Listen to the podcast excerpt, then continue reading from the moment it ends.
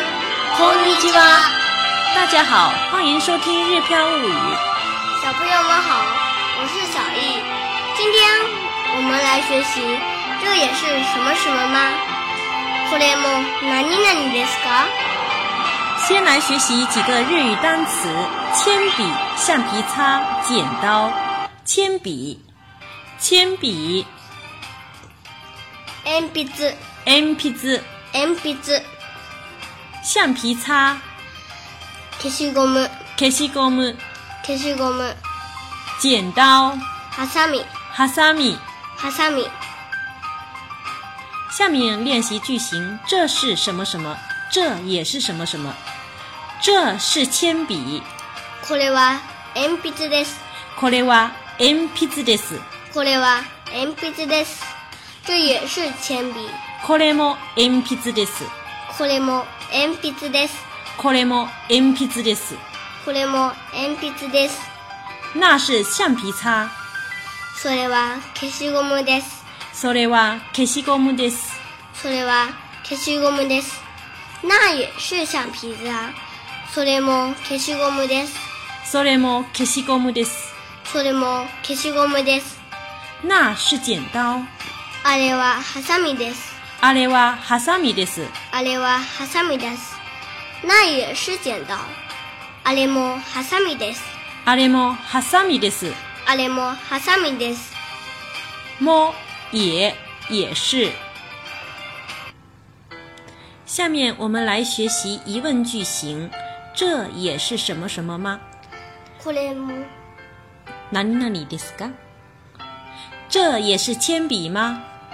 これも鉛筆ですかこれも鉛筆ですか？これも鉛筆ですか不是，那是自动铅笔。いいえ、違います。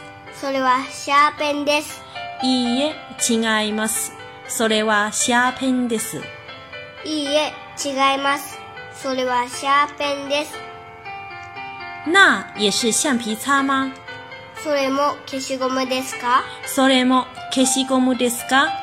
それも消しゴムですか是的，这也是橡皮擦。はい。これも消しゴムです。はい、これも消しゴムです。はい。これも消しゴムです。那也是剪刀吗あれもハサミですか？あれもハサミですかあれもハサミですか？あれもハサミですか不是，那是铅笔刀。いいえ、違います。あれは鉛筆削りです。いいえ、違います。あれは鉛筆削りです。いいえ、違います。あれは鉛筆削りです。大家都发现了吗？